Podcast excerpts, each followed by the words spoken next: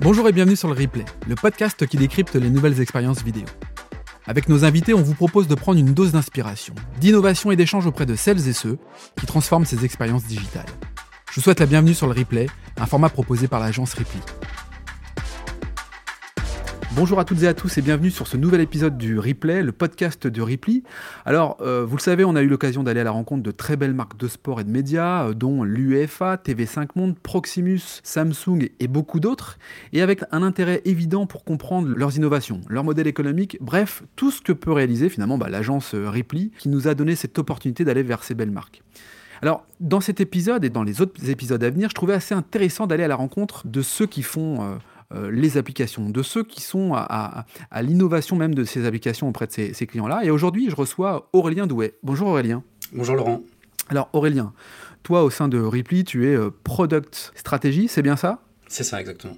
Bon, j'ai pas écorché le terme de Product Strategy Stratégiste. Stratégiste. On, garde le, côté anglais, mais. Euh, ah C'est mon franglais qui me fait parfois un peu défaut. Alors, tiens, c'est quoi finalement ce, poste-là, cette relation-là, cette fonction-là? C'est du coup vraiment définir très en amont les, premières bases, les fondations d'un produit ou d'un service digital. Euh, comprendre ce que veulent vraiment les utilisateurs, donc faire tout ce qui est aussi user research, la recherche utilisateur, pour comprendre le, problème à résoudre, et ensuite travailler la main dans la main avec les clients pour co-créer, co-construire la solution à ces problèmes utilisateurs. Oui, parce qu'on est d'accord, hein tout vient d'un problème généralement pour ensuite apporter une solution, qui est le principe même d'une application euh, que, que, demandent vos clients. Euh, toi qui es sur l'analyse des marchés et qui répond à une partie de ces enjeux, euh, est-ce que tu as quelques grandes tendances à nous présenter? Parce que moi j'entends souvent la blockchain, les NFT. Est-ce que dans ces tendances-là, il faut, il faut vraiment s'y pencher quand on est une entreprise? Est-ce qu'il faut s'y intéresser de loin? Est-ce qu'il y a d'autres tendances? Enfin, Comment, comment vois-tu les choses par rapport à cela? Il y en a trois qui sont les très grands buzzwords de l'année NFT, NFT, blockchain et, et métaverse. En vrai, la blockchain, ça fait longtemps qu'elle est là. Juste, euh, on en parle en ce moment vraiment beaucoup. Mais Elle se démocratise un peu, j'ai l'impression. Exactement. Il y a plus en plus d'usages. Euh, les NFT, c'est très très euh, parlant pour les clubs de sport. mais voilà, ça reste, ça reste embryonnaire encore aujourd'hui, même s'il y a eu énormément de ventes là sur le dernier trimestre, dernier semestre.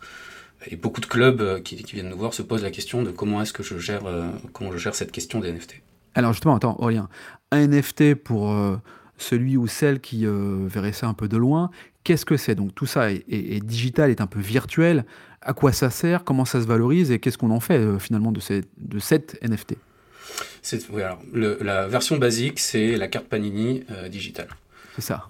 Je vais avoir mon joueur avec ses. Je vais pouvoir les collectionner. Il y a des NFT qui sont des collectibles, donc des collectionnables. Euh, je vais pouvoir les collecter, garder et au bout d'un moment peut-être les revendre parce que quelqu'un veut, veut m'acheter ma carte. Avec des notions de rareté, c'est comme ça que fonctionnent les NBA Top Shot, etc. Les NFT qui nous paraissent les plus intéressants aujourd'hui, c'est d'autres types de NFT, ce qu'on appelle les utility NFT, qui eux vont donner plus que juste un certificat digital d'authenticité, d'unicité, qui est vraiment un NFT, donc un non-fungible token c'est un certificat digital d'unicité. c'est le seul qui existe. Et l'utility NFT lui donne accès à d'autres choses, pour le coup. Il peut donner accès à des événements physiques, il peut donner accès à des espaces communautaires fermés, à beaucoup de choses, à d'autres ventes de NFT plus tard, et cela pour le coup à la gouvernance euh, dans un club de foot par exemple, quelqu'un qui a des tokens du club et qui a certains NFT peut aussi prendre part aux décisions du club. Ah oui, ça va, ça va très très loin.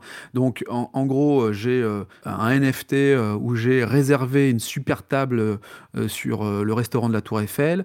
C'est à moi, je peux très bien le revendre pour beaucoup plus cher. C'est un peu ça, c'est je suis propriétaire et finalement ce produit est unique et je peux le revendre en, faisant une plus-value. C'est ça la NFT Alors si on parle d'une place au restaurant, c'est la, la Tour Eiffel qui va vendre euh, un NFT qui serait une expérience unique pour le coup. Euh, ou alors je peux y aller trois ou quatre fois par an. On peut imaginer qu'un club de foot demain vende les sièges de son stade en NFT et ça devient mon siège à moi.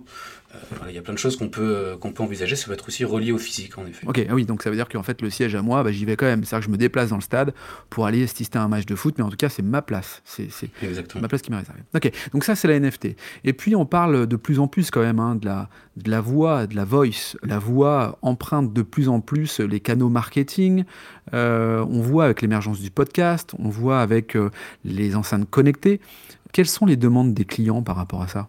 Aujourd'hui, la voice, finalement, en effet, elle, rentre de plus en plus comme étant une manière d'interagir avec la technologie, une manière encore plus simple, qui va être complémentaire du, toucher. Euh, et du coup, la voice peut faire pareil, beaucoup de choses. Ça peut être juste des commandes ultra simples. Euh, et Alexa, donne-moi le tirage au sort des huitièmes de finale de la Champions League.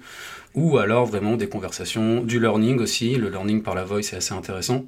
Euh, on va pouvoir faire des, des méthodes de formation, par exemple pour, euh, pour des industriels ou pour, euh, pour des clubs.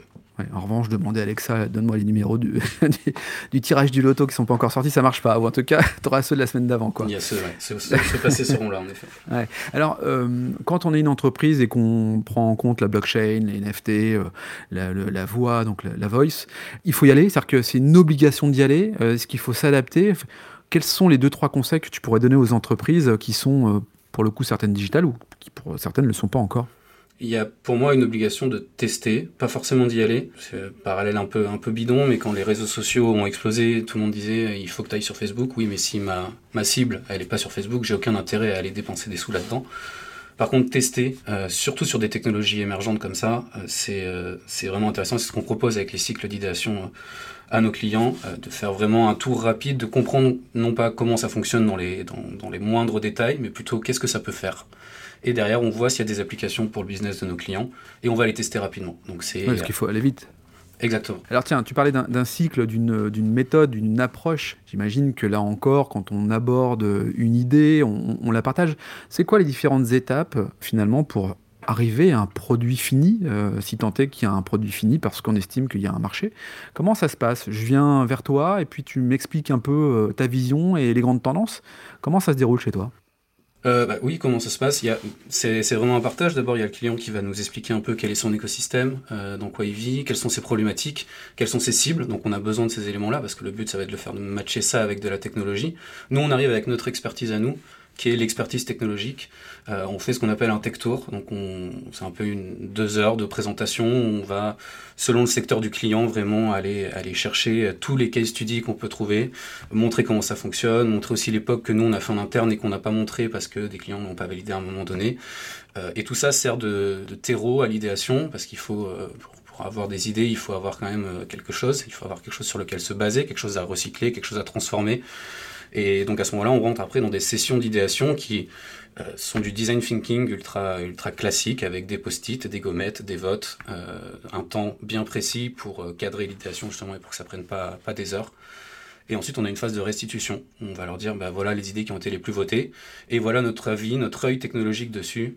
Est-ce que c'est pocable Est-ce qu'on peut en faire quelque chose ou pas? Est-ce que ça va nous prendre beaucoup de temps? Est-ce que c'est complexe à développer ou pas? Est-ce que c'est voilà Donc on arrive avec des critères comme ça qu'on appelle les design filters qui permettent de prioriser les choses et qui permettent euh, à notre client de manière rationnelle de dire ok je veux investiguer cette idée, cette idée, cette idée. Et à ce moment-là on rentre dans le développement. Ouais, c'est des moments hyper stratégiques, mais hyper frustrants aussi de la part des, des entrepreneurs, des investisseurs. Je te dis ça pour, pour l'avoir vécu aussi, c'est-à-dire qu'on a envie de tout, euh, mais finalement on est limité parce que bah, je dis souvent, le rapport au temps n'est pas le même. C'est-à-dire que globalement, euh, moi, j'aimerais effectivement que ça aille très très vite, mais, le rapport au temps nous amène à, devoir ronger un peu notre frein parce que euh, le temps n'est pas le même. Euh, c'est quelque chose que tu rencontres aussi, ça, cette notion de gérer finalement le temps des clients qui sont hyper pressés et, qui, pour le coup, il faut un peu ménager parce que bah, il y a des étapes à respecter. Oui, euh, la, phase d'idéation est une phase d'ouverture. Forcément, après une ouverture, il y a une fermeture, et qui dit fermeture dit frustration. Euh, derrière, pour nous, le but, et c'est ce qu'on répète, c'est de sortir quelque chose vite et de le tester rapidement. Ça sert à rien de passer six mois sur un projet pour à la fin le sortir, avoir dépensé euh, X K euros, et finalement se rendre compte que ça répond pas à la problématique ou que mes utilisateurs ils voulaient autre chose. Donc le but, c'est de partir d'utilisateur et ensuite de vite tester pour se dire, ok, ça fonctionne, ça fonctionne pas. Si ça fonctionne pas, on a la preuve, c'est des faits, c'est des gens qui nous ont dit, euh, c'est euh, des téléchargements qui ne sont pas apparus, c'est plein de choses, la data. Et si ça fonctionne pas, bah, à ce moment-là, on met ça de côté et c'est pas grave, c'est quand même de l'expérience qu'on aura accumulée euh, sur telle ou telle technologie. Par contre, si ça fonctionne, là, on implémente. Qu'est-ce qui fait qu'on puisse estimer qu'un projet va fonctionner, que le POC qu'on met sur le marché ou qu'on délivre à peut-être un, certain nombre de clients potentiels marche? C'est quoi? C'est l'appétence qu'il peut y avoir? C'est les premiers résultats? Enfin, c'est quoi? C'est le test, c'est user test. Alors ça peut être, ben, on met les gens devant une application, devant une interface vocale ou devant euh, un jeu NFT euh, basé sur la blockchain, en tout cas un concept qui peut être juste un prototype. On n'est pas obligé d'avoir quelque chose qui est développé à ce moment-là.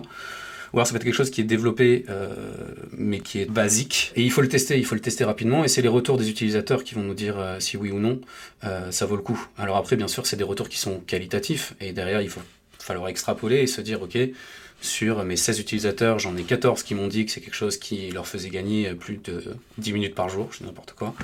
Bah, ça vaut le coup. Euh, ça vaut le coup du coup de faire gagner 10 minutes par jour à l'ensemble de mes clients et je vais implémenter cette feature parce que j'ai eu la validation. Donc c'est pas un doigt mouillé, j'aime, j'aime pas. Euh, on essaie vraiment de se baser sur les utilisateurs. Tu as des exemples là, de, belles réussites, de belles marques euh, dans le média et dans le sport qui sont passées par ces phases-là, qui aujourd'hui sont connues du plus grand nombre? Alors un projet qu'on a, qu'on a mené avec la RTBF, euh, de Covid, pour le coup, où ils ont des, normalement des visites pour les étudiants euh, en médias, qui permettent de faire une éducation aux médias. On a travaillé du coup avec eux sur le même modèle, euh, une visite virtuelle avec de l'éducation aux médias autour de quatre grands studios qui est visible aujourd'hui sur leur site, mais qui est aussi visible en casque VR, Oculus. Et du coup, ce qu'on a développé avec eux, finalement, c'est une manière assez innovante, assez interactive, assez pédagogique de faire de pallier au fait qu'il n'y avait pas de visite physique, euh, mais aussi de préparer l'avenir, puisque la version Oculus qu'on a fait, c'est pour qu'il y ait des casques sur place et qu'on puisse voir des studios qui normalement sont fermés à la visite euh, parce que en train de, d'enregistrer ou quoi. Donc ce genre de, ce genre produit répond à un besoin euh, à la fois des, des, écoles et des étudiants de s'éduquer autour du média et euh, valorise aussi la mission de communication de la RTBF euh, en Belgique. Et du coup, euh, projet pérenne, quoi. Ça restera dans les habitudes, dans la manière de fréquenter en fait la RTBF et de découvrir également la RTBF. Exactement, projet pérenne et évolutif, dans le sens où, au lieu de faire tous les locaux et tous les studios de la RTBF, on s'est concentré sur quatre studios qui nous paraissaient être les plus intéressants. Et on espère, en tout cas c'est dans les, dans les projets, l'an prochain de sortir des nouvelles salles euh, et d'augmenter finalement la visite au fur et à mesure avec des nouvelles salles, des nouveaux modules, des nouveaux blocs d'expérience. Alors le replay, c'est aussi le podcast de l'innovation finalement autour des marques de sport et de médias. Euh, qu'est-ce qui différencie euh, l'agence Ripley autour de, l'innovation? Qu'est-ce qui fait votre différence? Alors, ce qui peut faire la différence, c'est bah, déjà nos projets, nos références, nos clients. On a des choses qui sont pérennes, qui fonctionnent très bien, avec des millions d'utilisateurs. Euh, c'est aussi l'expertise des équipes euh, qui travaillent des produits digitaux depuis des années, qui ont fait des erreurs, euh, grandi, appris. Et en troisième lieu, je dirais qu'on reste humble et on reste pragmatique dans ce qu'on propose. On proposera pas la lune en disant voilà vous allez créer votre propre blockchain. Justement non, on va se baser sur ce qui existe et nous ce qu'on veut c'est sortir des choses rapidement qui correspondent aux utilisateurs, mais on n'est pas là pour inventer le marché, on est là pour faire en sorte que nos clients le suivent bien. On sent effectivement cette notion d'humilité qui est extrêmement importante dans un rapport avec un prestataire de service, un partenaire comme vous, et puis finalement une entreprise qui, a, qui met euh, souvent beaucoup d'investissement sur un, sur un produit à venir. Euh, Aurélien, merci pour cette transparence, merci pour cet échange. Euh, je te dis à très bientôt. Comment on peut te retrouver sur les réseaux sociaux? Sur Twitter, pas forcément très actif, mais je lis beaucoup. Mentionnez-moi, adoué et sinon en contactant Ripley. Tout simplement. Merci beaucoup Aurélien et puis à très bientôt. Merci, au revoir.